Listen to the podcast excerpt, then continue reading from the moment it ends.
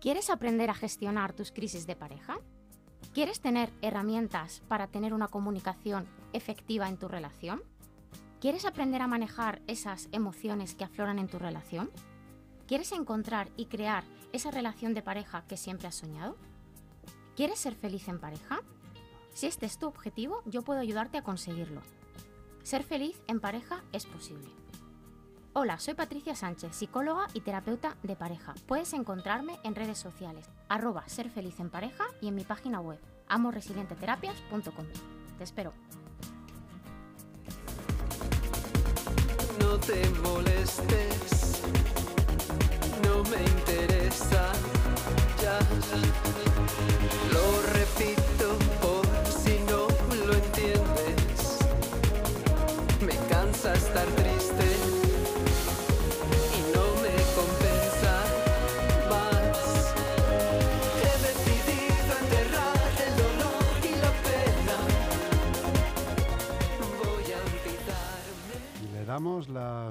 buenas tardes a nuestra querida colaboradora Patricia Sánchez López. ¿Te gusta el aro de luz que te pongo? ¿El aro de luz? ¿Dónde está? Ahí en la mesa. La mesa, míralo, la luz. Ah, la luz, pero esto no es un aro de luz, ¿no? El aro es un aro. hombre, hacemos lo que podemos, Patricia, hacemos lo que podemos. Es una barra. ¿no? A ver, a ver, a ver. Que Es luego que no, no valoras nada. Es que luego la gente me dice que si estamos peleados. Tienes que aclarar, Jesús, que no nos llevamos mal. que la gente está preocupada. Lo, lo aclaro, lo aclaro. Aclaro que no Solo nos que es que eres un mal. tocanarices. Pero esto es de serio, o sea, todos los días Aclaro es así. que no nos llevamos mal. Todo lo contrario, nos llevamos bien. Pero claro, yo, yo tengo mis cositas, claro. Tus cositas que me las tengo que llevar todas yo, ¿no? Reparte. Es broma, mis es broma. Nos llevamos bien. Lo que pasa que es que Jesús es así. Claro, Se tiene que meter con hay que- alguien hay y que tener dice, algo, hay pues, que tener algo en la, en la vida. contigo. Tú no, tú no dices muchas veces, hay que tener en la vida un poquito de salsa, un poquito de... Sí, yo No, prefiero pues el ketchup, la verdad. Más que, Más que el... más que la salsa romesco. ¿Eh? No la has probado. Sí, creo que ah, sí. bueno. Pues Creo. decir, ¿Cómo es? ¿Cómo tienes es? que probarla. Es una salsa marroncita clara. Sí, sí, sí. ¿eh? Un saborcito así muy, muy especiado.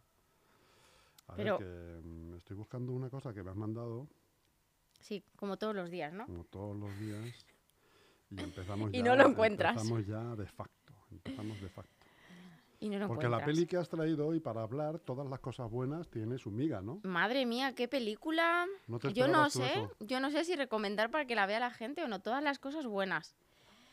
Es muy... mu- Madre mía, Almudena.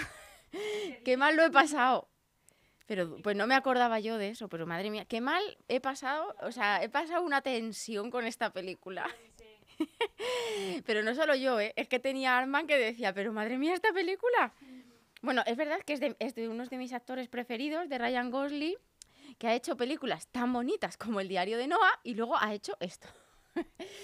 Y es verdad que yo he titulado eh, al día de hoy cómo los traumas pueden arruinarte tu vida por completo, que es un poco el resumen que yo hago de esta película, porque una situación vivida en, en su infancia, que es eh, tan dura como el sufrir en primera persona el suicidio de su propia madre, ejerce una influencia, esto unido a más cosas, ejerce una influencia en él hasta que yo no sé si desvelar el final o no, porque es catastrófico, pero es verdad que mm, se ve muy claro en la peli cómo eh, las cosas que nos pasan en muchos momentos no trabajadas, traumas como ver en primera persona cómo tu madre se quita la vida, que es una situación extrema, y cómo luego, evidentemente, eso se aborda y cómo lo aborda tu padre o no lo aborda, eh, cómo se deja de hablar de, de tu madre alrededor, cómo se trata todo el tema, la educación que al final luego ese chaval recibe, bueno, cómo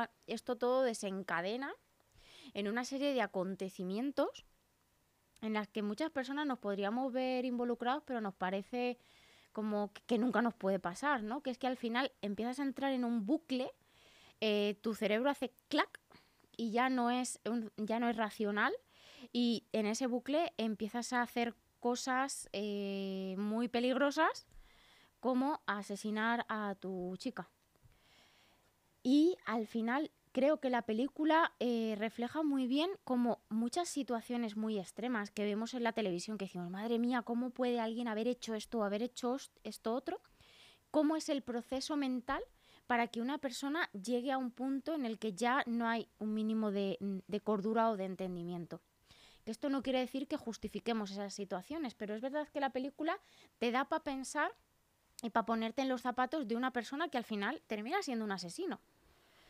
Esta película es del 2010, hay que decir, ¿no? Eh, pero fíjate que aun siendo durilla, como la describes, eh, la vida real es, infinitamente superior porque ejemplos de esos los estamos viendo prácticamente a diario, ¿no? Claro, Eh, el problema es que muchas veces creo que lo que no vemos es lo de detrás, ¿no? Que al final vemos a la persona que ha cometido el delito, que es normal, pero pocas veces nos paramos a reflexionar por qué esta persona ha llegado a este punto.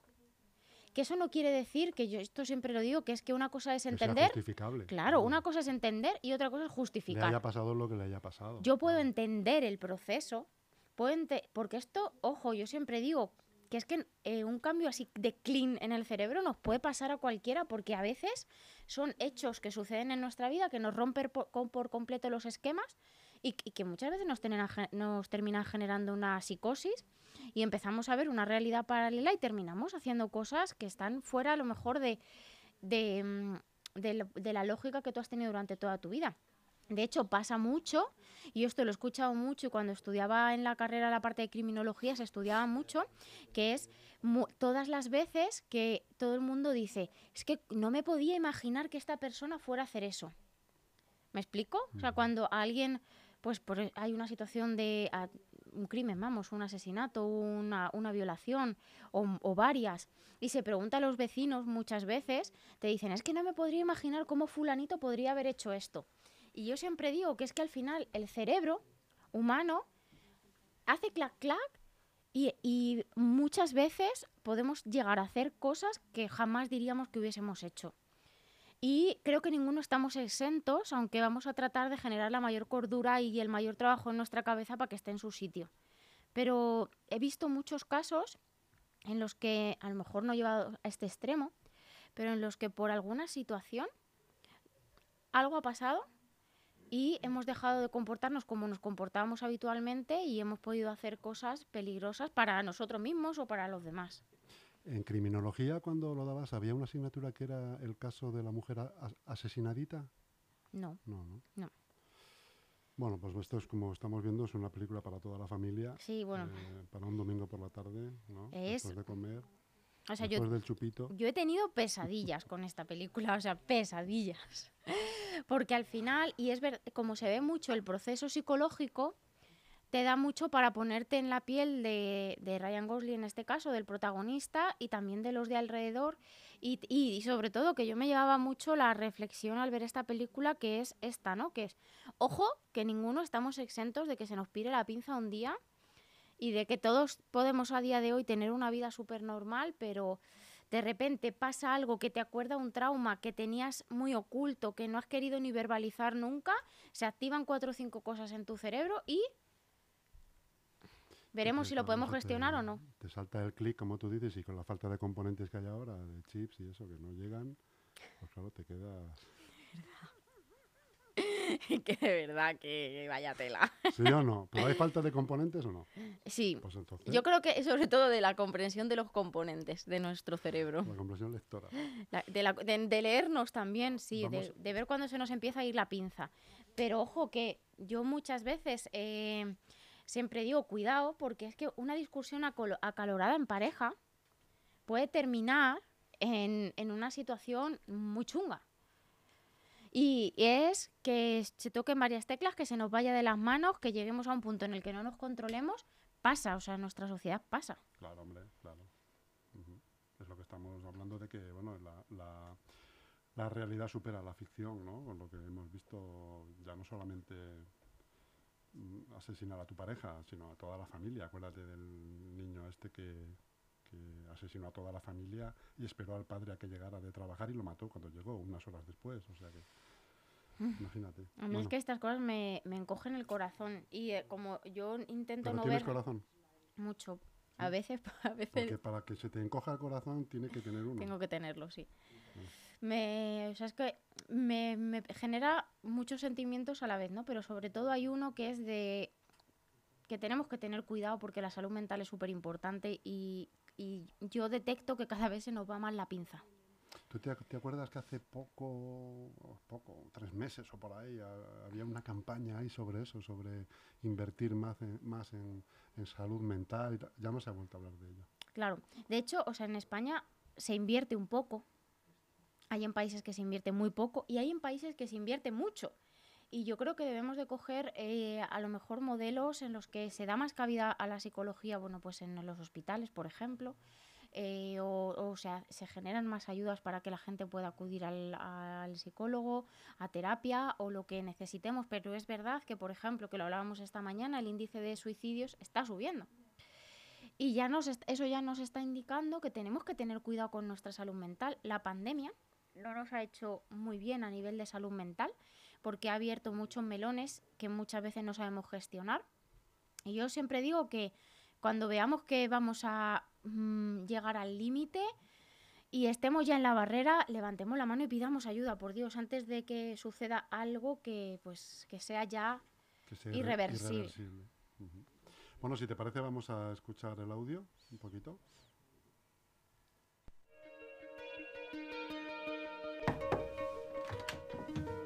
Hola. Em, no sé qué hago aquí.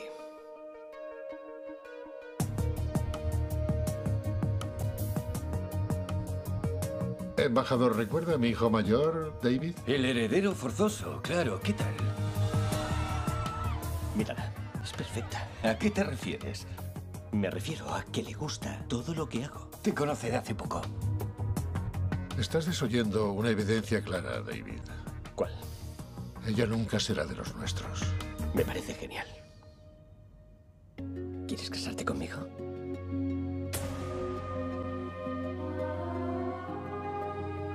Eres joven, tu marido es guapo, tenéis dinero, tenéis una vida perfecta. Tu abuelo nunca me pidió que entrara en la empresa, ya se sobreentendía. Tengo que terminar un trabajo para mi padre. En vez de hoteles decrépitos, veo rascacielos de oficinas radiantes en pleno trasiego. Por la importante actividad empresarial, Nunca había estado tan cerca de alguien y a la vez tan lejos. Em, tenemos un piso en Manhattan, una casa en el campo. Todo eso no me importa. David, dime, ¿te pasó algo? Él es así, es como cuando perdió a su madre. ¿Cuándo falleció su madre? ¿Fallecer? Sa- saltó del tejado y se aplastó el cráneo. Tú me haces interpretar el papel de la persona que te crees que soy, pero no soy esa persona. Parecía asustada, como si tuviera miedo de volver a casa. ¿Qué ha pasado? Va a denunciarte. Estoy seguro.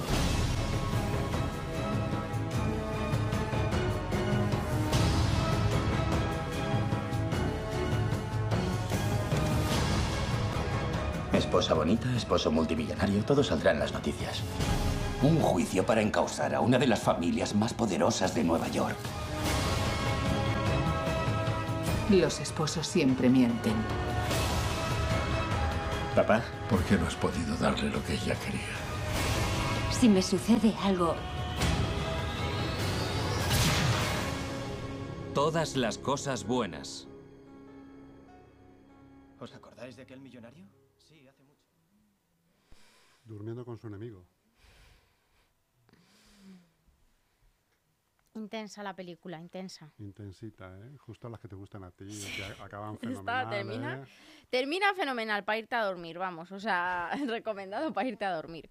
De todas maneras, hay, hay una frase ¿no? que dicen en este vídeo y que sale varias veces en la película, que es una pareja perfecta, con una vida perfecta, con todo perfecto, ¿no?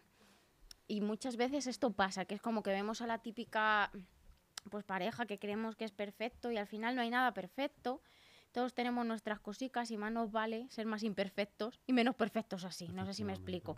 Porque al final muchas veces esa perfección es una carcasa que generamos por fuera, pero no es real. Entonces yo creo que re- resume muy bien lo que pasa muchas veces, que es que nos empeñamos en tener una vida tan perfecta y tan poco realista que nosotros mismos tampoco nos dejamos sacar esa sombra que todos tenemos y al final eso peta por algún lado. Y en esta película peta, pero peta, vamos, o sea, peta por todos los lados. Y luego hay una paradoja, claro, es una persona muy influyente y esa persona tan influyente eh, asesina a varias personas y nunca es público eso, o sea, se tapa. Entonces, bueno, yo creo que eso también eh, la película quiere reflejar ahí que hay muchas situaciones de este estilo que, que no salen a la luz, pero que son igual de importantes al final, que, esta, que estas cosas pasan y pasan muchas veces porque no atendemos nuestros traumas. Es decir, para un niño de seis años, creo que tenía este, este niño, que su madre se suicide delante de él y se tire por la ventana, creo que es, evidentemente eso es un trauma. Si a alguien le pasa algo parecido y te, te pasa a ti y tienes a dos hijos, lo primero que tienes que hacer es coger a tus hijos y llevarles a un especialista. O sea, no es una situación que podáis resolver solos en casa. Igual que si te rompes un pie, no mm, No operas tú a tu hijo. casa, claro. Hay mucha gente que desconoce que muchos de sus comportamientos de adulto corresponden a pequeños traumas o a traumas grandes de la infancia que, que no se reconocen, Mm. Que ellos mismos no se reconocen. De hecho, normalmente yo siempre digo una cosa y es que cuando tú le preguntas a alguien cómo ha sido tu infancia y tu adolescencia y te dice perfecta, ojo, Mal asunto.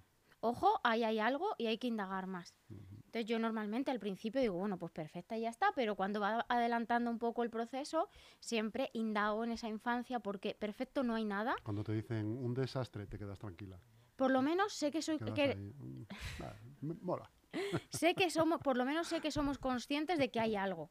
Pero perfecta una infancia es imposible que haya sido. O sea, es imposible porque todos hemos vivido situaciones, pueden ser en el cole, pueden ser con los abuelos, pueden ser con nuestros padres, pueden ser con un amigo.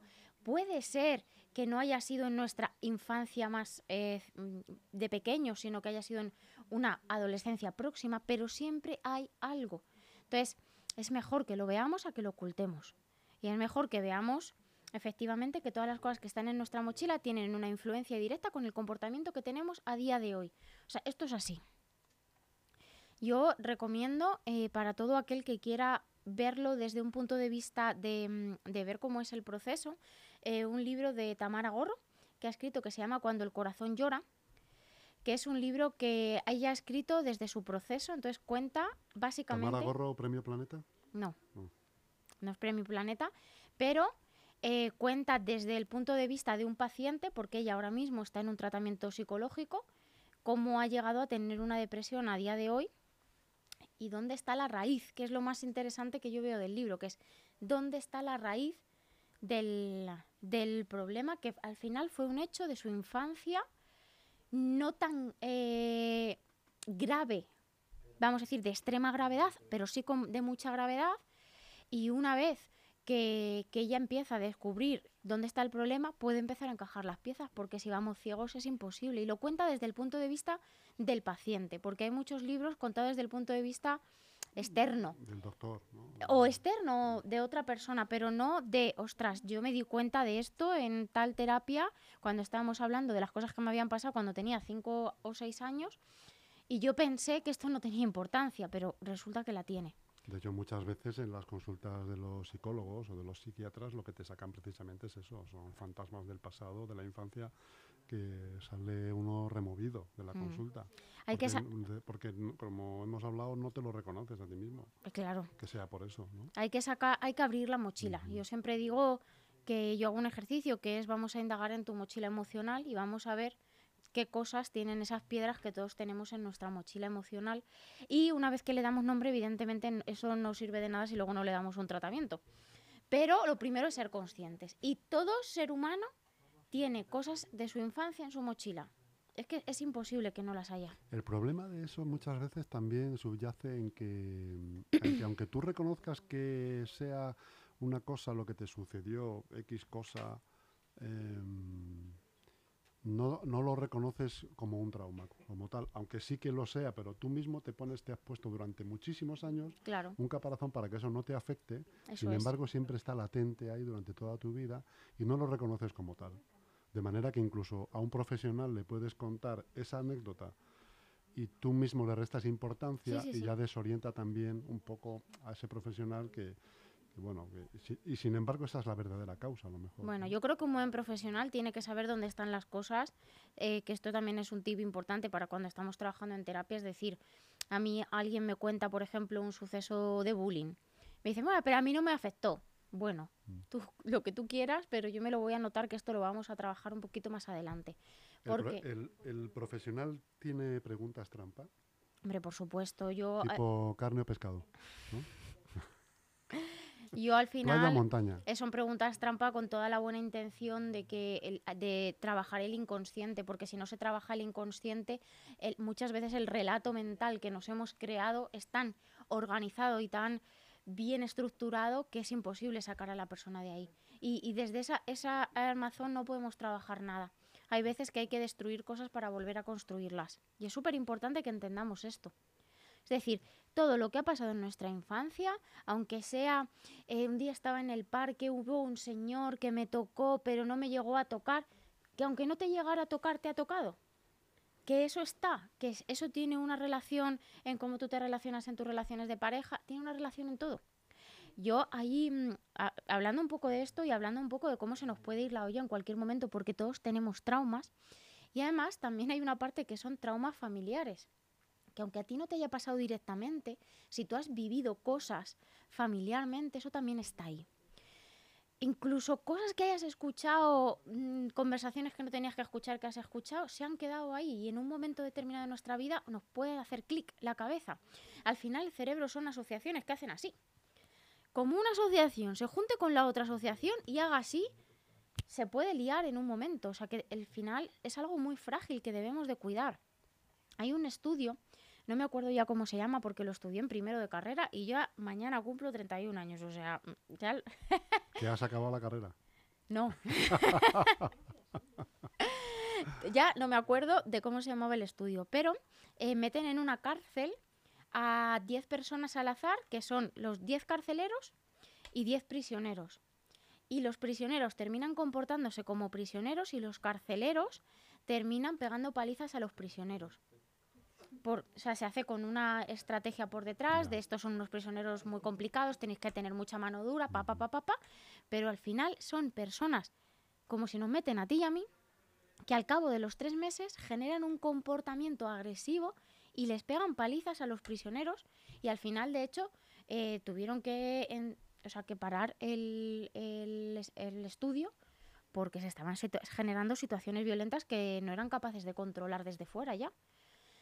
Entonces, al final, hay muchas cosas que nos pueden desencadenar eh, tener un comportamiento chungo. Y más nos vale, por lo menos, poner un ojillo a nuestra salud mental. Para evitar. Es. Y sobre todo comunicación también, mucha comunicación, ¿no? Cuando notes tú que las cosas no van bien tampoco, ¿no? Hay que levantar la mano lo más rápido posible, porque mañana es tarde para una cosa de salud mental que, que- realmente ahí están eh, los psicólogos clínicos para trabajar las cosas más graves de, de salud mental, pero luego hay muchísimos terapeutas, en mi caso yo trabajo la parte de pareja, para trabajar toda esa neurosis que si no se trabaja a tiempo puede desencadenar en un problema de salud mental. ¿Y los chamanes?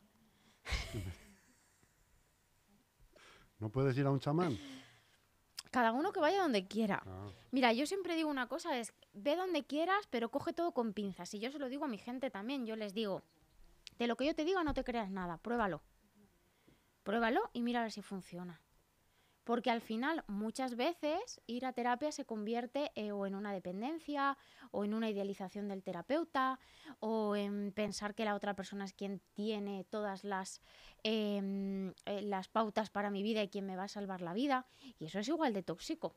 Al final el poder siempre lo tenemos nosotros de, de, de encauzar eso. Entonces, ir a un chamán, pues hombre, yo personalmente no lo recomendaría. yo tampoco. Pero eh, todo tiene su utilidad en función de lo que tú quieras y también sabiendo filtrar, como todo en la vida. Coger lo que nos sirve y desechar lo que nos sirve.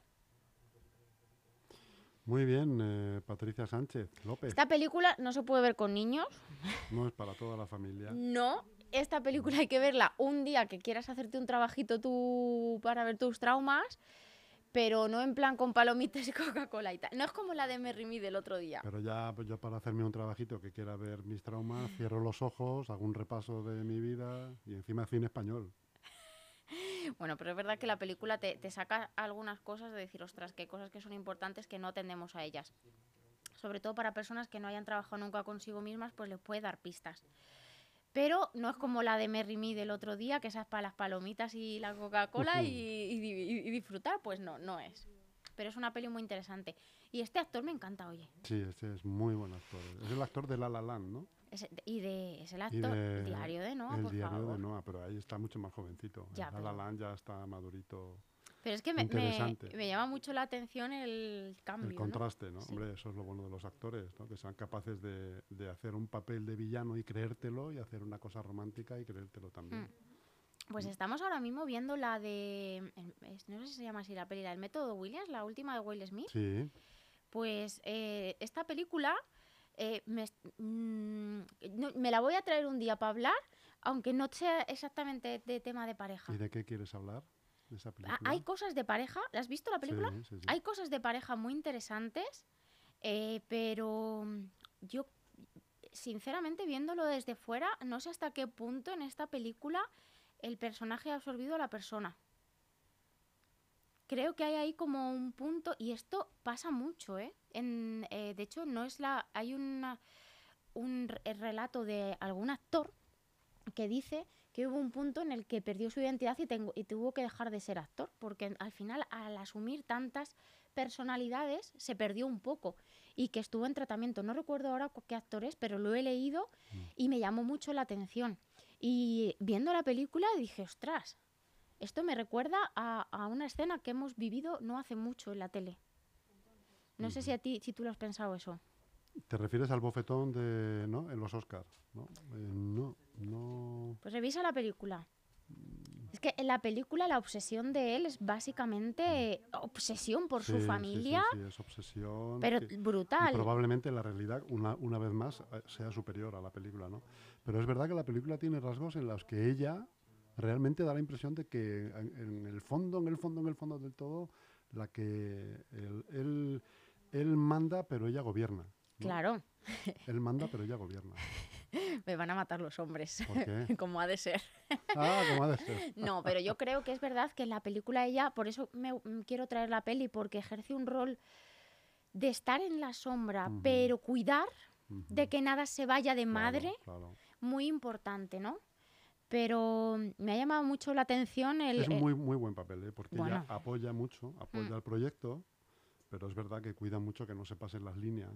de- de- hay Claro. determinadas líneas que incluso se llegan a pasar, entonces Sí. ella ya re- se reactiva. ahí, Está ¿no? en una segunda línea bien. observando lo que Ujú. pasa y cuando ve que hay algo que se va de madre, interfiere y al final le hace razonar.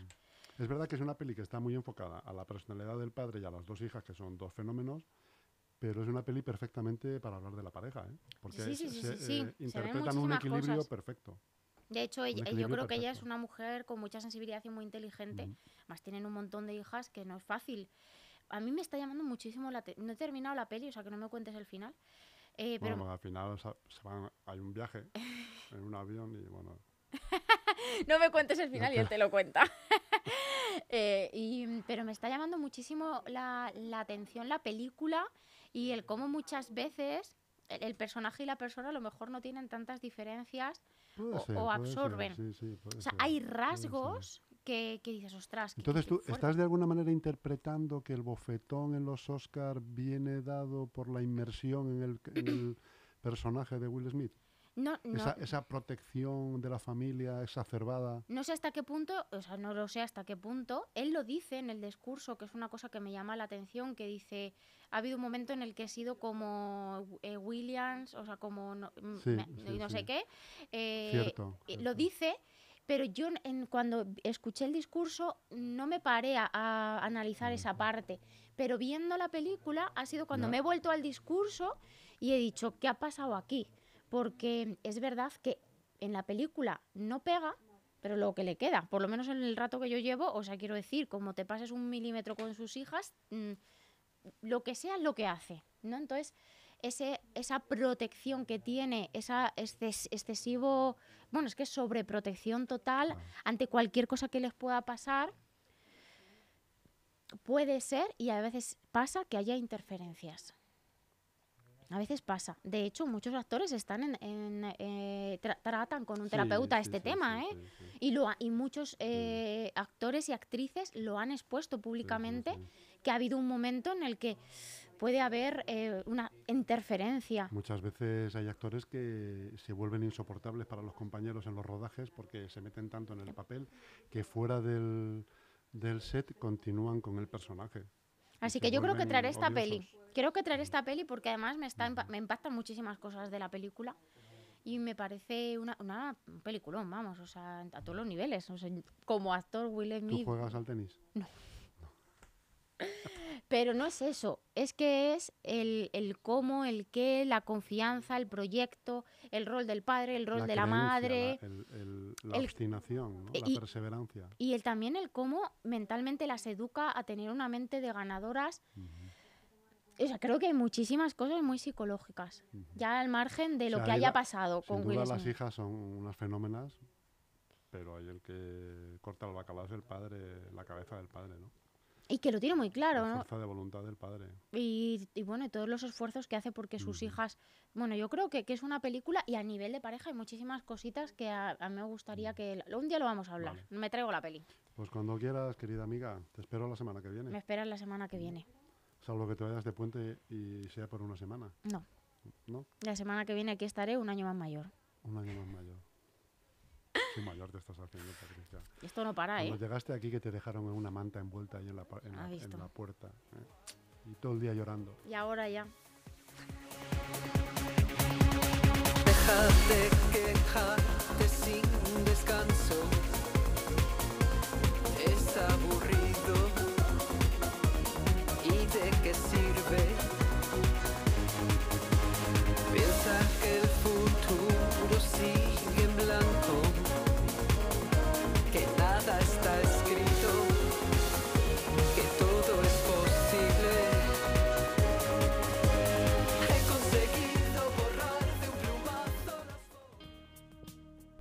Aprender a gestionar tus crisis de pareja?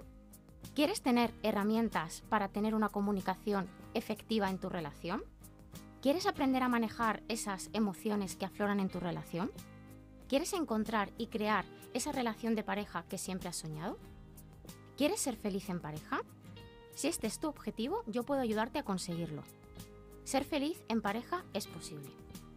Hola, soy Patricia Sánchez, psicóloga y terapeuta de pareja. Puedes encontrarme en redes sociales, arroba ser feliz en pareja y en mi página web, amoresilienteterapias.com. Te espero.